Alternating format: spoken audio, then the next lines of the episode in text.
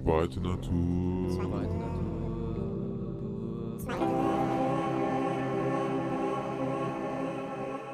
Zweite Natur. Der Podcast. Moin, moin. Hallo liebe Freunde, willkommen zum Podcast. Hallo Michi. Ja, Moin, ich wünsche dir ein schönes Wochenende schon mal jetzt. Wir haben ja vorhin schon mal kurz telefoniert, Michi. Ich frage trotzdem mal, wie geht's dir denn? ach, mir geht's ganz gut. Doch, nee. Es gab ein bisschen Stress daheim, aber das soll uns jetzt hier nicht, äh, wie, sagt, wie sagt man, ähm, belasten. Nee, alles, alles gut. Schön, Michi. Ja. Nach diesen ganzen schwierigen Themen von den letzten Wochen habe ich mir gedacht, ich brauche was Leichtes. Mhm. Und, was die leichte? Kost, die ich, ich habe mir überlegt, äh, wir nehmen einen Garten heute. Mm, Wir können einfach mal über das Thema Garten sprechen. Da gibt's ja so viele Varianten. ja. Aber ich beschäftige mich ganz viel damit und aktuell, wie jeder sehen kann, ist der Frühling langsam wieder da. Die Osterglocken und all die schönen Blumen, die Tulpen kommen langsam wieder zum Vorschein. Ähm, ja, ich habe mir überlegt, wir können doch heute mal darüber sprechen, was man so als Städter sich anpflanzen kann. Beziehungsweise, Ja, oder auch du als, was man fähig ist. sag ich mal, als Ja, genau. als Ich würde, auch, Landei. ich würde natürlich auch von uns erzählen. natürlich, ist kein Problem. Aber Michi, ich würde erstmal fragen, was würdest du dir denn zu Hause anbauen in der Stadt? Mhm. Was für Möglichkeiten gibt es denn? Ja, erstmal zur Erklärung. Wir haben einen Garten, der ist ähm, recht klein, aber wir haben einen. Das ist auch schon, sag ich mal, ein bisschen mehr als die meisten Leute haben. Die haben ja nur einen Balkon oder vielleicht sogar nur eine Möglichkeit, ein, zwei Blumenkästen rauszuhängen. Michi, ihr habt einen Steingarten, kein Garten. Ja, es war ein schöner Garten, jetzt ist es ein Steingarten. Es gab ein bisschen Probleme mit dem Vermieter und jetzt haben wir halt einen Steingarten. So. Aber ich habe mir gedacht, ähm, dadurch, dass ja jetzt ähm, die Sonne so reinknallt und ist das Mikroklima ein bisschen wärmer als sonst wo. Und ich dachte mir, vielleicht ist da sowas wie, Das Mikroklima. Ja. Dein eigener Kosmos zu Hause. ja, es ist auf jeden Fall ein paar Grad wärmer als äh, auf der Rückseite vom Haus, so, wo halt mehr Schatten ist. Und ich dachte mir, vielleicht reicht das schon. Bei mir hat es auch zweieinhalb Jahre gedauert, bis ich den windstillsten Platz auf meinem Grundstück gefunden habe. Mhm. Und genau dort haben wir jetzt eine Sitzecke eingerichtet. Und eine Grillecke und eine Feuerschale. So dass ich kann das total nachvollziehen, weil du hast ja auch so eine Ecke da Mhm. hinten. Und wenn du da ein Feuer machst, ich weiß nicht, darfst du Feuer machen in der Stadt? Ne, wir grillen. Also ich habe Feuerstelle ist nicht so gern gesehen wegen Rauch und so Geschichten, aber es ist halt nebendran ist direkt, nebendran ist halt der, äh, wie heißt es, der, der Trockenboden, wo man die Wäsche aufhängen kann und dann ist es natürlich nicht so cool, wenn da halt, äh, Ist nicht nebendran auch der älteste ähm, Hof Darmstadts? das ist unser Hof. Oder das älteste Gebäude, Martin? das ist, das, ist, das das dein Gebäude, das ist mein ne? Gebäude, ja. Kannst du was zu der Geschichte von dem Gebäude sagen? Ähm, das ist, glaube ich, der damals der königliche Birngarten gewesen, in dem das stand. Also, ähm, oder nicht königlich, aber halt äh, großherzoglich, ne? Und die hatten halt den großen Herrengarten in Darmstadt und dahinter war alles äh, Land des Fürsten und dann gab es da diesen Birngarten und da wurde dieses Haus gebaut im Stile des äh, Porzellanschlösschens im Prinz-Georgsgarten nebendran. Das kennst du vielleicht, oder? Ist ja ich auch kenne das. Und da wohnst du drin. Da wohne ich wohnst du drin, in dem alten Haus. Das stand halt auf der grünen Wiese, beziehungsweise da in, in dem Garten und mittlerweile ist da jetzt halt auch Stadt außenrum so. Aber vor 300 Jahren Ja, war schön. das halt. ja, dann mach lieber kein Feuer. Mach Nee. lieber kein Feuer. Ich weiß, da hinten sind auch wunderschöne Scheunen bei dir, ne? So Mhm. alte Scheunen mit ganz vielen Pferdestellen. Ich glaube, deine Fahrräder stehen in alte Pferdestellen. Das, das war früher. Ja, es ist halt alles ein bisschen. Aber ja, genau. Es, wir leben eigentlich sehr, sehr lauschig und dafür, dass wir halt mitten in der Stadt sind, haben wir doch relativ viel Platz und wir haben Natürlich. jetzt ein paar Hochbeete uns hingestellt und genau. Machen halt viel in Blumentöpfen. Michi, was pflanzt du denn in deinen Hochbeeten an? Was ist ich denn möglich? habe mir gedacht, vielleicht ist so Auberginen tatsächlich möglich. Ja, letztes Jahr haben wir einen Zucchini, der hat sehr gut funktioniert. Dann äh, später im Jahr haben wir Grünkohl. Die Tomaten in den Beeten sind voll gut abgegangen, aber die haben dann halt so ein bisschen, sag ich mal, den anderen kleineren Pflanzen ein bisschen die Luft weggenommen. Aber Was habt ihr denn daneben gepflanzt? wir hatten hinten dran Erbsenreihe, dann hatten wir noch Karotten drin und Eine Reihe Erbsen im Hochbeet. ja, meinst du das Quatsch? Naja, wie groß ist denn dein Hochbeet? Ein Quadratmeter oder zwei Quadratmeter so. Das ist zu viel. Also, also was heißt zu viel? Das ist zu klein für die Menge, die du da wahrscheinlich hinstellen willst. Mhm. Abgesehen davon, du musst halt verstehen, dass es ja verschiedene Pflanzensorten gibt. Es Ja. gibt ja Starkzehrer, Mittelzehrer, Schwachzehrer. Mhm. Weiß nicht, ob die Zuhörerschaft davon schon mal was gehört hat. Aber das ist sowas, mit dem ich mich da so ein bisschen beschäftige. Deswegen frage ich, wenn du Mhm. sagst, er hat den in die Luft genommen, naja, ich würde eher sagen, äh, die Den Tomate Boden. hat dem ganzen anderen die Nährstoffe genommen. Das kann sein, na klar. Und Ja, deswegen und, habe ich einen ähm, die Experten heute am Telefon. Die Frage ist ja, die Erbse äh, wächst ja auch hoch. Hast du dann Gestänge gebaut? Ich hab oder Gestänge so, oder wie gebaut, hast du ja. das gemacht? Ja. Okay. Und ich habe jetzt im Ja, Baumarkt eine Gurke gekauft, die habe ich bisher noch im Topf. Ich weiß nicht, meinst du, macht Sinn, die lieber in so ein Hochbeet reinzutun oder im Topf zu lassen? Boah, das kann ich dir nicht sagen. Ich bin total gegen Gurken. Echt? Ich bin seit letztem Jahr total gegen Gurken im, im, im Garten. Mhm. Ist absolut nicht meine Welt. Ich wohne zwar in der, äh, in der Nähe von der Gurkenhochburg, ne? ähm, weil hier im Osten, kannst du dir ja vorstellen, jeder baut seine Gurken an. Mhm. Aber das ist nichts für uns. Ich habe gemerkt, das ist, das, das ist lächerlich. Also auch die Pflanze, nicht schön, finde ich nicht toll, gefällt mir nicht. Und ich habe mich irgendwie davon distanziert. Wir haben auch eine wunderschöne Gurke. Mhm. Ähm, ich kann die ja mit in dieses Saatgutpaket, ähm, in dieses Samenpaket mit äh, äh, äh, reinlegen für jemand anderen. Ja, Ich kann dir gerne. auch noch eine, äh, eine Gurke schicken, Michi. Ist überhaupt kein Problem. Ich habe äh, noch genug. Die Sorte ist, glaube ich, Tanja heißt sie. Mhm. Salatgurke Tanja. Ah ja. Also Ich für mich halt- ist auch ganz wichtig, ja. Ich hatte halt denn? Gurken auf dem, äh, wir hatten mal so einen, ähm, so einen äh, Parzellengarten, wo man halt ein bisschen Gemüse vorgepflanzt hat, noch eigene Sachen dazu tun konnte und da hatten wir auch Gurken und die kamen dann halt echt wunderschön raus. Die waren aber leider alle bitter und das lag daran, wie ich nachher herausgefunden habe, dass sie einmal Ja, trocken geworden sind. Ist, deswegen dachte nee, das ist, wenn, sobald die einmal äh, Okay. austrocknen, werden die bitter. Und deswegen dachte ich, ist Okay. vielleicht Gurke am Haus ganz äh, sinnig, weil da bin ich halt dann tendenziell eher und da kann ich wohl sorgen, dass sie nicht austrocknet so. Sonst hatte ich immer Chilis auch, da war ich jetzt dieses Jahr zu spät dran, beziehungsweise die, die ich gesehen habe, sind nichts gekommen und jetzt werde ich mir da auch ein paar Pflanzen noch holen. Aber ich finde Mhm. Chilis total super. Mache ich Soße draus. Ja, genau. Ja.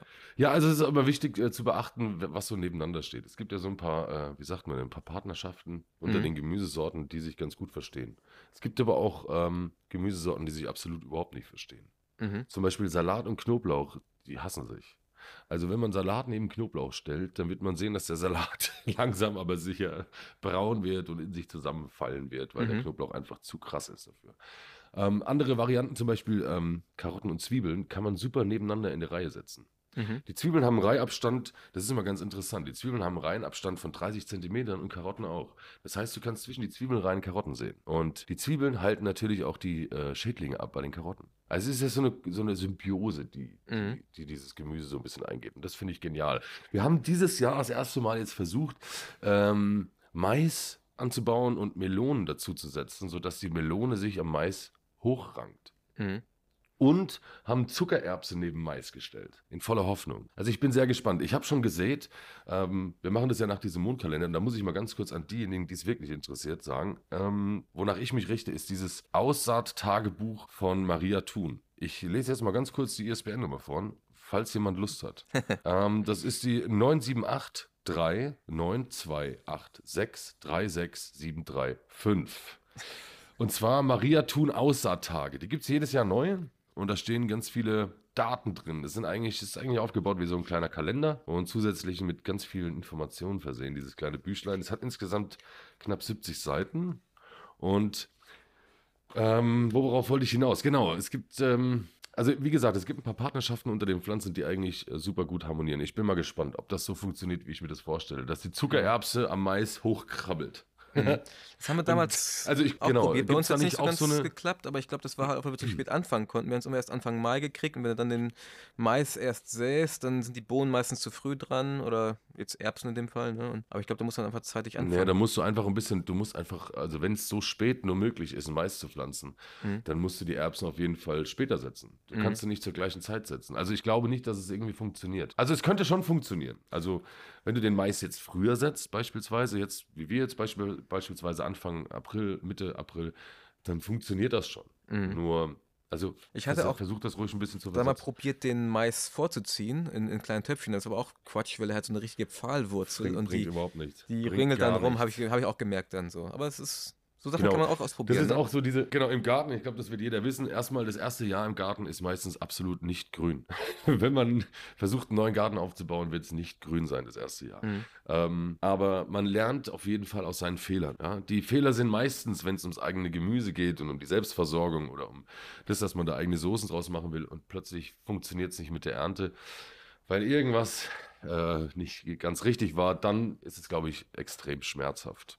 Und äh, durch solche Fehler lernt man auf jeden Fall. Also ich habe das gleiche gemacht. Ich habe Zucchini vorgezogen das letzte Jahr viel zu früh und die ist dann lang geworden und äh, hat sich der Sonne entgegengestreckt, weil einfach das letzte Jahr einfach zu viel, zu viel Regen war und auch die Sonne nicht ganz so geschienen hat.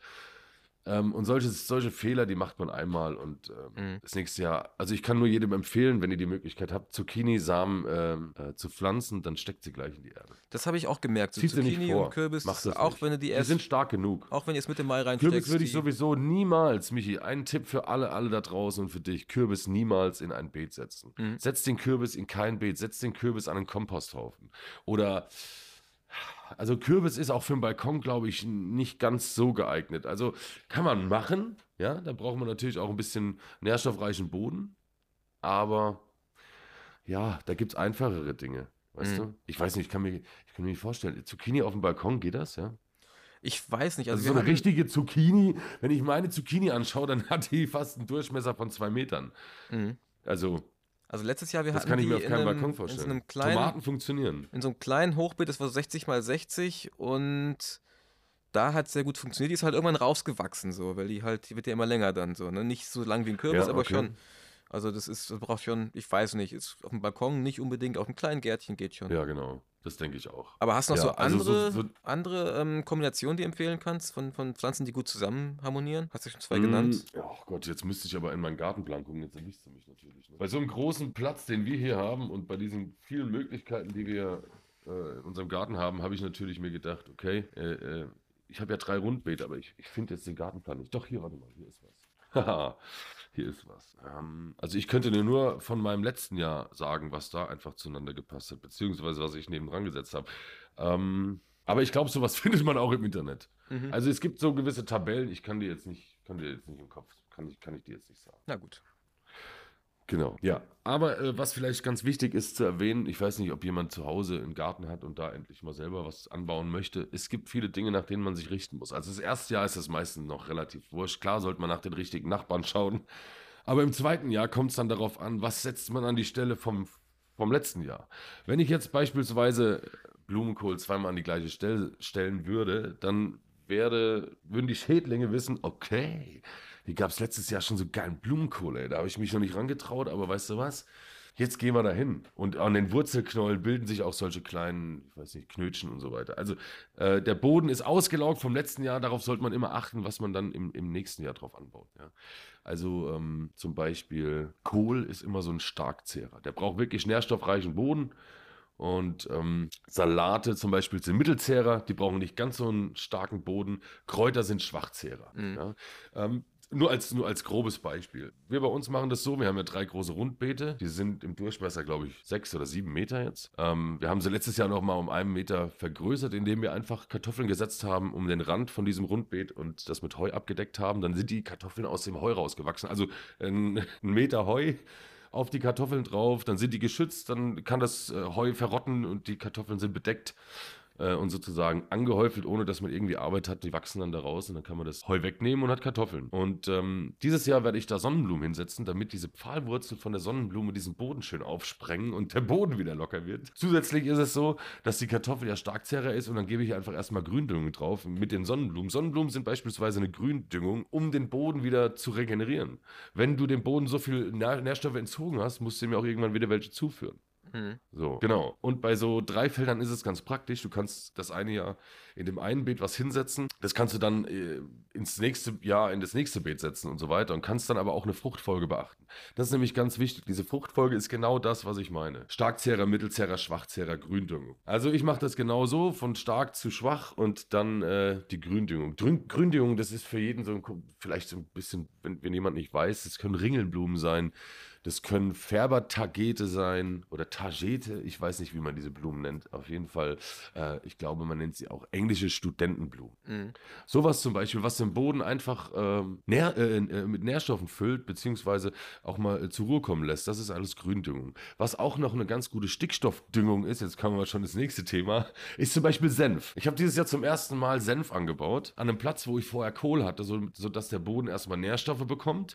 Und nachdem der Senf im äh, Herbst abgeblüht ist, kann ich genau an die Stelle, wo der Nährstoff wieder da ist, die, reißt man dann raus, die Senfpflanzen, so kleine blühende Pflanzen, äh, legt man auf den Boden, dann können diese Stickstoffe können dann nochmal in den Boden sickern. Und nachdem dieser Senf abgestorben ist abgetrocknet ist, kann man ihn runternehmen und kann für den Herbst- und Winteranbau kann man dann Feldsalat sehen. Mhm. Weil genau der Boden dann wieder voll ist mit Nährstoffen und dafür dann auch der Feldsalat geeignet ist. Also so Kleinigkeiten sind schon wichtig zu beachten, ja, wenn man nicht nur das nicht nur im Sommer äh, was ernten will, sondern wenn man den Platz hat, auch im Winter was zu ernten. Das wäre jetzt auch meine Frage gewesen, wenn ich so einen Salat drin habe, so einen Kopfsalat, nehme ich ja irgendwann raus dann, ne? So im Juni wahrscheinlich Du schon. kannst ne? ihn rausnehmen, ja. was Du solltest ihn rausnehmen, wenn du ihn essen möchtest. Ja, genau, aber was kann ich denn dann noch hinterher schießen, so, dass ich noch ein bisschen was habe? Ähm, also wie gesagt, ähm, es ist wichtig, den Boden wirklich mit Nährstoffen zu versorgen. Dann kannst du, also es gibt ja zig verschiedene Sorten an Wintergemüsen. Ich weiß nicht, kennst du Wintergemüse, Michi? Äh, nur teils. Ich weiß auf jeden Fall, Grünkohl ist auf jeden Fall Wintergemüse, ne? Den soll man ja erst nach dem ersten Frost ernten, aber der wird ja auch schon relativ früh angepflanzt, soweit ich weiß. Aber Genau.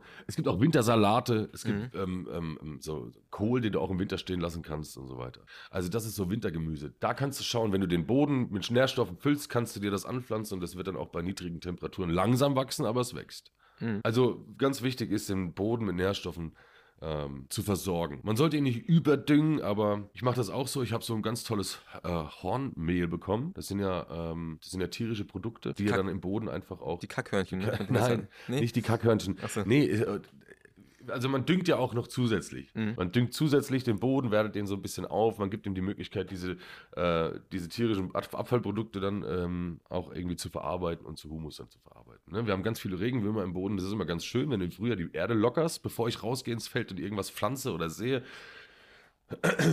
Dann muss ich erstmal das Heu vom Winter, ich decke das immer im Winter ab mit Heu, ähm, muss ich das Heu erstmal runternehmen und dann wird der Boden erstmal mit einem Spaten an den richtigen Tagen wohl bemerkt, ja. Der Boden ist, das ist nämlich das Wichtige, wenn man den Mondkalender benutzt und diese Tage benutzen möchte. Es gibt ja vier verschiedene Tage, ich weiß nicht, ob ich das schon jemals erwähnt habe hier. Es gibt eine, also wie soll ich es erklären? Ähm, jeder kennt die Ebbe und die Flut. Äh, es verändert sich was, es gibt Gezeiten und zwar aufgrund von den Konstellationen, die der Mond beispielsweise auf die Erde hat.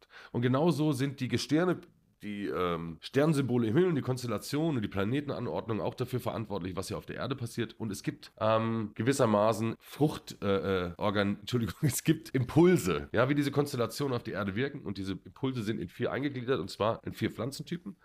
Ähm, und zwar in Blütepflanzen, in Fruchtpflanzen, in äh, Blattpflanzen und in Wurzelpflanzen. Um mal ganz kurz ähm, zu beschreiben, was denn zu was gehört. Warte mal, hier steht es immer so ganz schön beschrieben. In diesem Buch Maria Thun außer Tage, da kann man dann immer auch schön praktisch schauen, wenn man sich nicht auskennt, wenn man sich dieses Buch einmal bestellt hat und sich wirklich alles durchgelesen hat, dann kommt man so ein bisschen mehr rein in diese Welt der Konstellationsforschung. So, nenne ich, so, so nennt man es nämlich.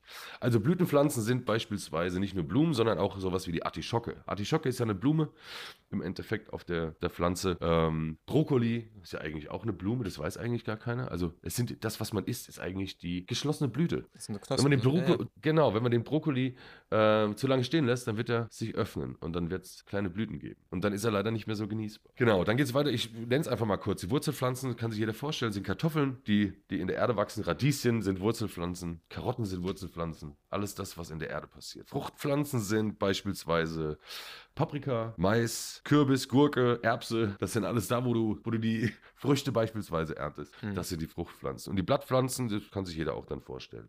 Mangold, Lauch, Spinat, all solche, solche Blattpflanzen. Genau.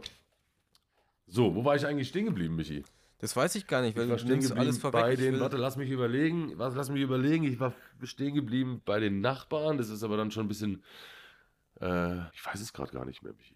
Ja, doch, einfach auch wichtig zu beachten, dass man einfach äh, dem Boden die Möglichkeit gibt, sich wieder zu regenerieren. Das ist auch das Problem der traditionellen Landwirtschaft, ja, äh, dass man keine, keine, keine Vielfalt mehr hat und dem Boden nicht mehr die Möglichkeit gibt, sich zu erholen, Mhm. sondern alles nur noch darauf aus ist, äh, Monokulturen zu züchten und so viel Ertrag wie möglich zu haben und keine Rücksicht mehr nimmt auf die Felder, die irgendwann aufgrund von den ganzen Bespritzungen austrocknen bis tief äh, in den Boden rein und ähm, alle Lebewesen, die da irgendwie drauf leben, töten. Und ähm, da kann ich nur jeden vom abraten. Aber dabei war das ja eigentlich. Genau. Ich war gerade Ja. bei der, warte, ich war, ich war bei der Düngung. Das wollte ich eigentlich noch sagen. Na gut, ich merke es mir. Was wolltest du sagen? Ich wollte nur sagen, das, ist ja, das haben wir damals auch in der Schule gelernt, so drei Felderwirtschaft. Und das war ja die Erkenntnis des Mittelalters schlechthin, dass man halt nicht immer das Gleiche rausziehen kann, sondern auch mal eben ein bisschen wechseln muss, plus eben auch äh, Zeit zum Regenerieren braucht. Ne? Und es scheint so, dass es in der Genau. konventionellen Landwirtschaft ja wieder vergessen wurde ne? und einfach mit, mit Chemikalien nachgeholfen wird. Genau. Und äh, wie gesagt, es gibt dann äh, einfach ein paar Dinge, ähm, die man einfach den Pflanzen auch Gutes tun kann. Mhm. Also beispielsweise, wenn du merkst, dass deine, dass deine Pflanzen einen Schädlingsbefall haben, ob das jetzt ein Pilz ist oder nicht, was du machen kannst, das klingt jetzt erstmal ein bisschen absurd, aber ähm, du kannst für deine Pflanzen einen Tee kochen. Mhm. Oder eine, wir müssen nicht Tee kochen sagen, da werden vielleicht viele lachen. Oder du kannst auch sagen, ja, doch, sagen wir mal einen Tee kochen. Ein Sud, genau, das hört sich doch schon viel besser an. Das hört, hört sich schon viel mehr nach Garten an. Ja, genau. Du kochst einen Sud, äh, beispielsweise aus, äh, aus Schachtelhalm. Der wächst überall äh, in der Natur. Ähm, und wenn du beispielsweise einen Pilzbefall hast, kannst du dann die Pflanzen damit einsprühen. Dieser Schachtelhalm ist nicht nur für Menschen gut. Ja, kann man ganz kurz schauen. Ich habe hier auch noch eine Buchempfehlung, das möchte ich ganz kurz sagen. Und zwar von Wilford. Das ist das heilige Buch, was ich hier habe. Und zwar äh, Gesundheit durch Heilkräuter. Also ein wunderschönes Buch. Ja, Zinkkraut ist ein Lungenmittel und es hilft auch, gegen Pflan äh, hilft auch für Pflanzen. Das wollte ich auch nochmal sagen, dass es solche Möglichkeiten gibt, einen Sud für seine Pflanzen zu kochen und die dann auch damit zu besprühen, falls da irgendwie äh, Pilzbefall ist oder so. Genau, ich wollte gar nicht zum weit vom Thema ab. Michi, du wolltest vorhin noch was sagen. Ich weiß nicht, ob du es noch weißt. Ich weiß es gerade nicht mehr. Nee, ich wollte nochmal fragen wegen, aber du hast eigentlich schon alles vorweggenommen. Du hast ja schon direkt erklärt, die Außertage und wie du das machst. Ähm, ja, total schön. Ich glaube, ähm, was ist denn vielleicht noch das Wichtigste, was äh, du unseren Zuhörern mitgeben würdest, wenn sie jetzt ihren eigenen Garten oder ihren eigenen Balkon begrünen möchten? Ich kann sie nur darin motivieren. Also wenn man sich die gesamten Preise so anschaut, die aktuell in die Höhe schnell, also ich war geschockt. Ich glaube, jeder hat diese Erfahrung gemacht die letzten sechs Wochen. Dass er in den Supermarkt geht und denkt, boah, und Herzklopfen kriegt und nicht mehr richtig weiß, wie er atmen soll, weil es einfach wirklich krass ist. Die Preise sind in die Höhe geschnellt und wenn man die Möglichkeit hat, Geld zu sparen und sich was Gutes zu tun und diese Erde zu schützen, indem dass man nicht diese konventionelle Landwirtschaft unterstützt, sondern selbst was in die Wege leitet, ich glaube, dann ist der Welt schon mal ein Stück weiter geholfen. Und ähm, ja, also ich kann euch nur motivieren. Macht das. Probiert's aus. Es ist wirklich das Beste, was man machen kann. Es ist interessant, die Pflanzen sind super krass und super interessant. Beispielsweise, ich kann nur von mir sprechen. Ich habe jetzt äh, nur mal als kleines Beispiel, ich habe rote Beete letztes Jahr gehabt. Die habe ich auch schön ge geerntet. Ich habe, glaube ich, sogar ähm, im Podcast erzählt, dass ich die in die Erdmiete gesteckt habe. Jetzt habe ich die wieder rausgeholt und ich, schlaues Kerlchen, habe sie jetzt wieder in den Boden gesteckt und sie fangen wieder an zu wachsen. Das heißt, ich bekomme dieses Jahr rote Beete-Saatgut. Also es ist ein wunderschönes Gefühl. Und sich dann mal die Pflanze anzuschauen, wie sie denn eigentlich wächst, wenn man sie zwei Jahre stehen lässt und überwintern lässt. Das ist, also, das ist einfach interessant. Ich habe sowas noch nie gesehen. Ich weiß nicht, ob jemand schon mal Salat gesehen hat, wenn er hochschießt und dann anfängt zu blühen. Ähm, du hast vorhin gesagt, was macht man mit dem Salat? Ja, natürlich, den zieht man raus oder man gewinnt eigentlich Saatgut. Sofern du ähm, Saatgut hast, was sich wieder reproduzieren lässt. Da kann man ja nur drüber schimpfen, über die ganzen äh, industriellen Sorten, die nicht mehr reproduzierbar sind, Mhm. um einfach mehr Geld in die Kasse zu spielen von den Großkonzernen. Also da bin ich auch absolut dagegen. Ich kann nur jedem empfehlen, ich, hier bei uns in der Nähe gibt es einen pomologischen Lehr- und Schaugarten. Und dieser pomologische Lehr- und Schaugarten hat, glaube ich, so 70 Apfelsorten und 60 Birnensorten und ähm, eine Streuobstwiese. Und man kann eine Baumpatenschaft übernehmen, beispielsweise für einen Baum, damit dieser Baum gepflegt wird in dieser, ähm, in dieser, äh, dieser äh, Streuobstwiese. Wir haben beispielsweise auch, beispielsweise auch einen Baumpaten. Wir sind auch Baumpaten und zwar von der Süßkirsche Regina. Es sind immer alte Sorten, die dort äh, angepflanzt werden und auch betreut werden. Ist richtig schön. Und wir haben es uns jetzt ja zu unserer Aufgabe gemacht für diesen Verein. Und zwar, das ist der Kerngehäuse e.V., falls es jemand interessiert. Den gibt es auch auf Instagram und so. Ähm, und zwar unter essbarer Unterstrich Naturpark. Da kann man mal schauen, was denn dieser Naturpark alles macht. Also es gibt Baumschnittseminare und so weiter. Es sind ein paar Bilder äh, im Internet. Auch unter der Website äh, essbarer-naturpark.de kann man, glaube ich, auch mal diese Streuobstwiese sich anschauen. So, und über diese Streuobstwiese, ähm, über diesen Verein, wir sind da irgendwann mal hin und fanden das ganz interessant, weil wir uns auch für eigene Bäume im Garten interessiert haben. Ähm, wir sind Vereinsmitglieder geworden und haben am gleichen Tag, als wir die Anmeldung abgegeben haben, gefragt, ob es denn sowas gibt, dass man sich nicht nur für alte Apfel- und Birnensorten oder alte, alte Obstgehölze interessiert oder äh, die versucht zu schützen, sondern ob es ja auch sowas gibt mit dem Gemüse oder mit Blumensorten oder mit alten äh, Bauernsorten oder mit robusten Sorten aus äh, Niederlausitz, ja, also wo wir hier wohnen. Also es gibt mehrere Möglichkeiten und sie hat gesagt, nee, das gibt es noch nicht, aber wir würden uns freuen, wenn ihr das vielleicht übernehmt. So, und jetzt ist es so, dass wir auf unseren 1500 Quadratmetern Grundstück für diesen Kerngehäuse e.V. auch, beziehungsweise für unsere Samentauschbörse für Zierpflanzen, eigenes, eigenes Saatgut produzieren. Und das natürlich äh, gegen Spende dann abgeben. Also ich finde das wirklich ganz, ganz toll. Ja, also ich kann es nur jedem empfehlen, probiert es mal aus. Es, es lohnt sich wirklich. Und die Fehler sind gar nicht so schlimm, die man macht. Man lernt daraus für die Zukunft, für sein weiteres Leben. Es ist wirklich schön. Es macht wirklich Spaß. Jetzt hast du ja schon gesagt, dass du ähm, das nicht so magst, wenn jetzt im Supermarkt da einfach äh, billiges Saatgut verkauft wird, was sich eventuell auch gar nicht mehr dann weiter fortpflanzen lässt. Wo würde ich denn gutes Saatgut herkriegen, wenn ich jetzt gerade nicht in der Niederlausitz unterwegs bin? Das ist schön, dass du es sagst. Es gibt einen wunderschönen, äh, einen wunderschönen Katalog und zwar, also was heißt ein Katalog ist, ja, doch, kann man sagen. Und zwar vom Brechflegel. Das kann ich nur jedem empfehlen. Der Brechflegel liefert nach Hause. Braucht ihr euch überhaupt keine Sorgen machen, auch wenn ihr nicht in der Lina Lausitz seid oder mal vorbeikommt. Ähm, im pomologischen Garten, der Dreschflegel. Den gibt es auch als Online-Shop, dreschflegel.de oder so müsste es sein. Ich glaube, gebt das in Google ein und ihr werdet auf jeden Fall weitergeleitet. Es gibt diesen schönen Online-Shop, da sind auch Bilder beschrieben äh, von diesen ganzen Pflanzen und was mir so am Herzen liegt, dieser ähm, Dreschflegel ist auch ein Verein, der in ganz Deutschland agiert. Also ich glaube, es sind äh, ein Zusammenschluss von knapp 20 ähm, Herstellern, die ähm, dieses äh, biologische Saatgut produzieren. Und da kann man sich sicher sein, dass das äh, aus guten Händen kommt. Also so habe ich auch begonnen, um jetzt schlussendlich mir Sorten weiter selbst zu ziehen. Das ist eigentlich ja das Ziel ähm, dieser, dieser äh, Vereine. Also von dem her finde ich das ganz toll. Ich kann es nur jedem empfehlen. Dreschflegel, der Dreschflegel. Michi, du hast doch auch mal einen Gutschein von mir Ja, bekommen. ja, ich habe auch Vom das. Dreschflegel. Ich, ich kenne ihn. Ich, ich, das ist auch immer mein Versand. Ich wollte einfach nur, sag ich mal, äh, in journalistischer Manier, sag ich mal. Ja, genau. interessierte Fragen stellen, Wenn man, so. äh, ja, also wenn man ähm, Saatgut braucht, um sich dann irgendwann wieder selber äh, welches zu ziehen, dann kann ich nur den Dreschflegen empfehlen. Also den habe ich auch kennengelernt und bin absolut zufrieden damit und das Saatgut funktioniert und ist getestet und ja. Mhm. Was vielleicht auch noch ganz interessant ist, wenn man Saatgut selber herstellt, muss man ja darauf achten, dass es manche Pflanzen gibt, die beispielsweise nicht fremdbefruchtet werden dürfen. Nur so als Beispiel, wenn man Kürbis nachziehen möchte. Mhm. Es gibt, es gab auch schon, ich glaube, in den letzten zehn Jahren einen Fall, wo sich, wo jetzt wirklich ein Rentner daran gestorben ist, an seiner eigenen Nachzüchtung von irgendeinem Kürbis, weil er giftig war. Der Kürbis, wenn er ähm, fremdbestäubt wird, kann äh, Oxytocin, glaube ich, äh, produzieren. Also das ist nur eine, äh, äh, das, ich weiß nicht, ob das richtig ist, aber ich glaube schon.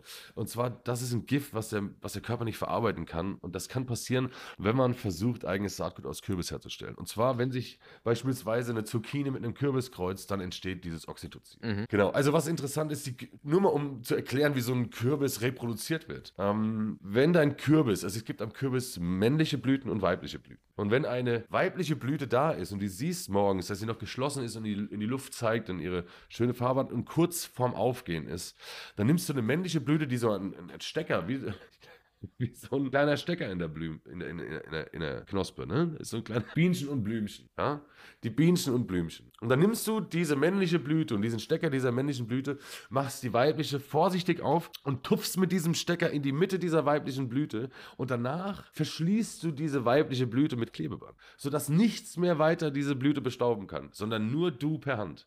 Dann ist erst gerechtfertigt, oder dann ist gerechtfertigt, dann ist erst bewiesen, dass es reines Saatgut wäre, Mhm. wenn es nicht fremdbefruchtet ist. Das kann auch- also das fand ich unglaublich spannend. Aber auch aus der eigenen Pflanze kommen, ne? Also die männliche Blüte. Wie bitte? Die männliche Blüte darf von der gleichen Genau, Pflanze es sein, ist, ne? genau. Okay. Genau. Aber man muss halt einfach genau dieses Prozedere abhalten. Ich kann auch noch ein Buch empfehlen und zwar, das hat bisher ganz gut funktioniert, aber ich habe noch ein Buch von jemandem bekommen letzt. Ah, das ist auch so ein tolles Saatgutbuch. Naja, gut, ich empfehle erstmal das hier und zwar Saatgut aus dem Hausgarten. Das steht eigentlich ganz gut beschrieben und zwar, das ist von Marlies Ordner. Da ist ganz schön beschrieben, wie sich was reproduzieren lässt und in Schwierigkeitsstufen und mit was man anfangen kann und die Blüten der ganzen Pflanze, äh, der ganzen Pflanzen und also es ist wirklich auch ein ganz tolles Buch. Ähm, ein Ökobuch, da stehe ich total drauf. Kennst du die Ökobücher? Ja, Ja, kennst, ich ja, habe dir ja. auch schon eins geschickt. Genau. Ja, dann. Ja, also es kann sich jeder, jeder kann, jeder kann stolz auf sich sein, wenn er es schafft, so einen kleinen Garten äh, zu bewirtschaften. Das kann ich nur jedem empfehlen. Probiert's mal aus. Mhm. Probiert's einfach aus, ihr werdet, ähm, werdet es nicht bereuen. Und es gibt ja auch Pflanzen, die nicht ganz so viel Aufmerksamkeit brauchen.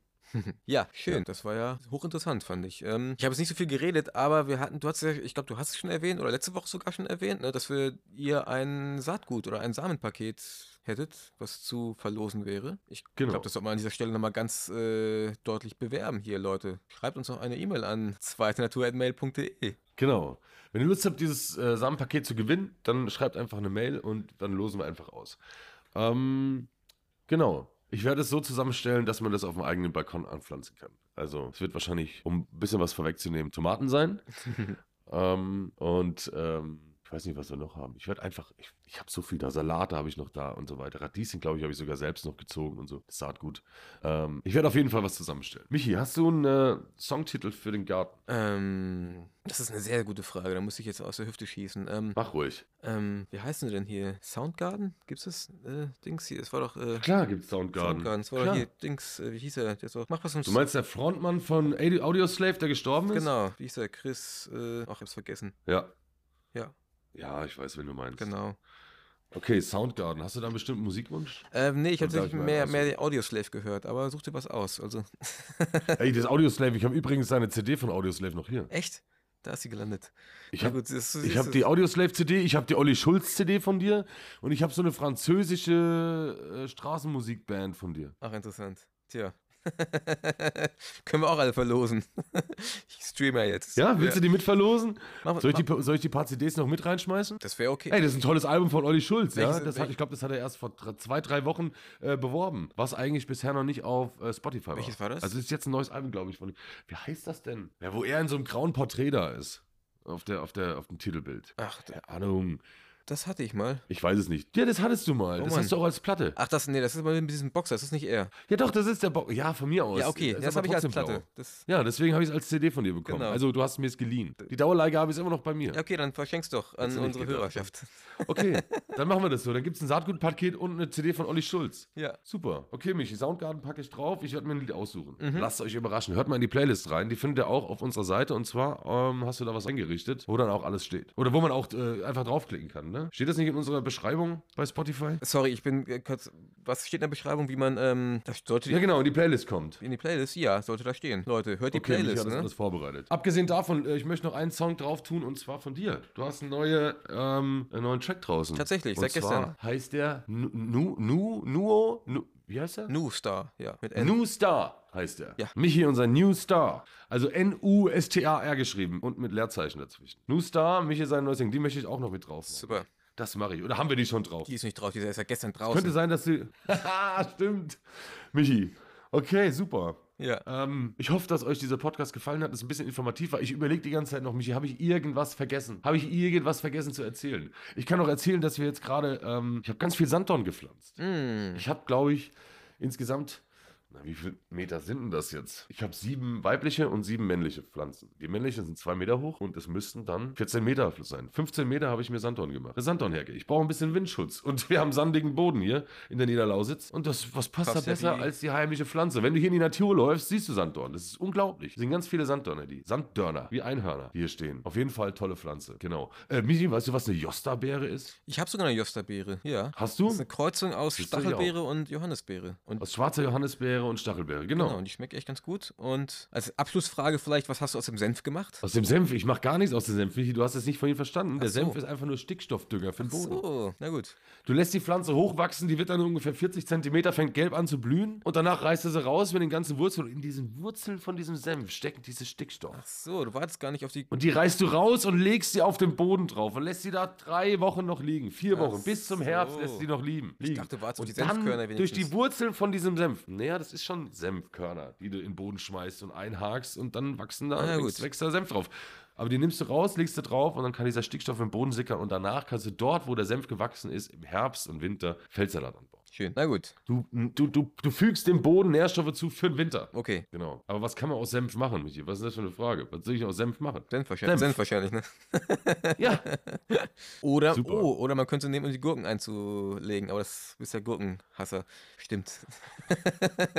Übrigens, apropos Gurkenwasser, weißt du, was ich als nächstes mache? Ich mache ja meine eigenen Liköre. Mhm. In Leipzig gibt es einen Drink.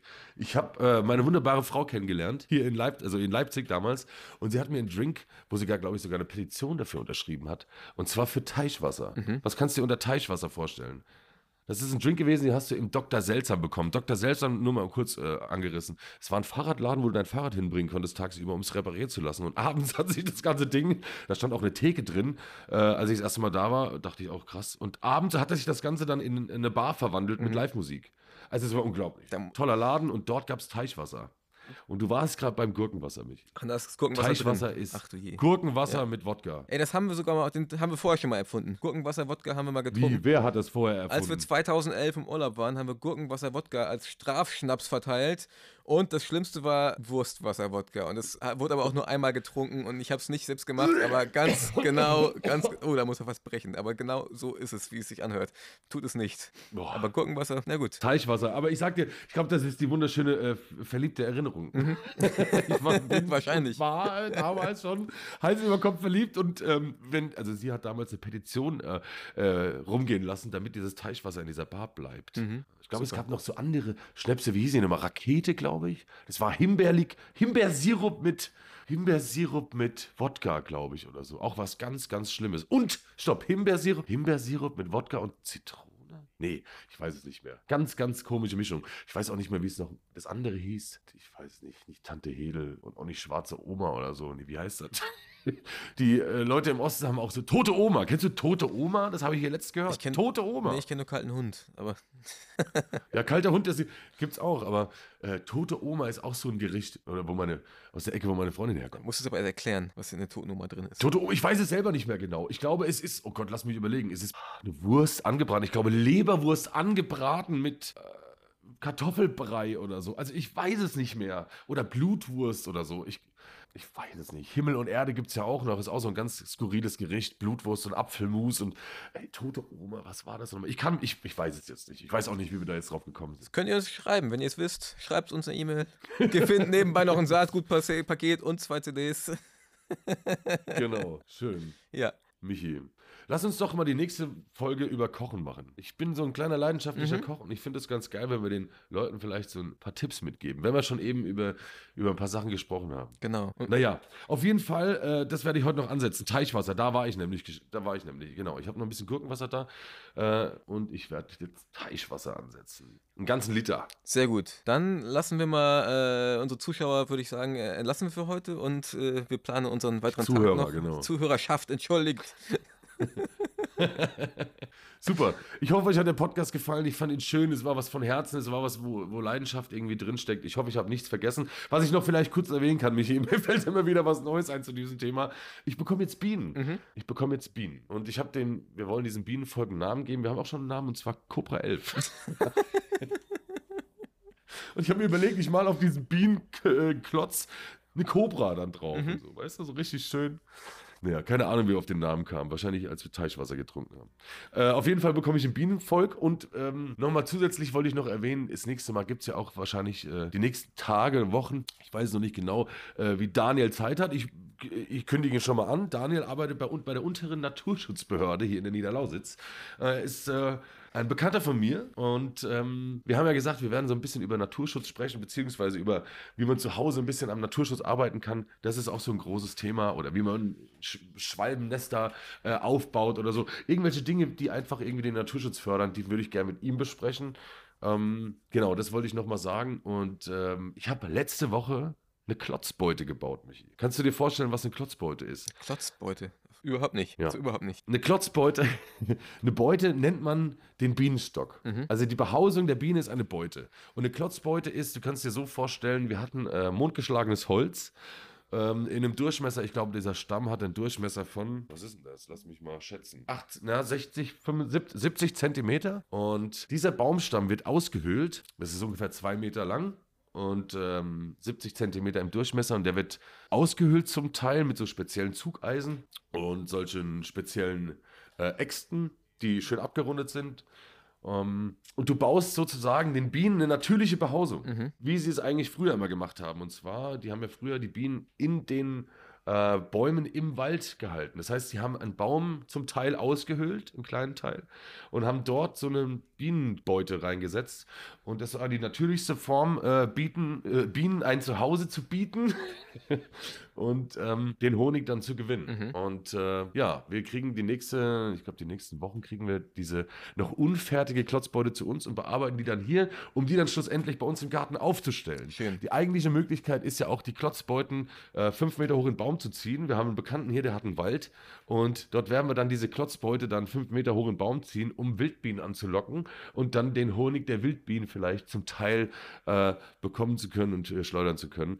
Wobei es eigentlich eher darum geht, äh, Bienen zu schützen und den Honig nicht abzuernten. Also wir wollen eigentlich den Bienen möglich, die Möglichkeit geben, ein, ein schönes Zuhause zu bekommen und ähm, Honig, den haben wir dann bei uns zu Hause. So, ich denke, das war ein wunderschöner Podcast. Ich bin wirklich total zufrieden. Es ist ein absolutes Herzensthema von mir. Ich glaube, das merkt man schon. Äh, wenn ihr Interesse habt, dann äh, schreibt uns nochmal an zweitenatur.mail.de. Ich werde euch gerne noch ein paar Auskünfte geben, falls irgendjemand noch irgendeine Frage hat. Genau. Ansonsten habe ich alle Bücher beworben. Wir haben Musik aufgeschrieben, Michi. Ja. Wow, ich bin ziemlich begeistert. Tolle Folge.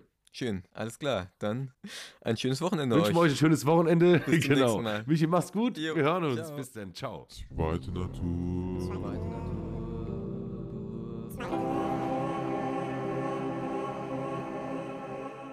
Zweite Natur.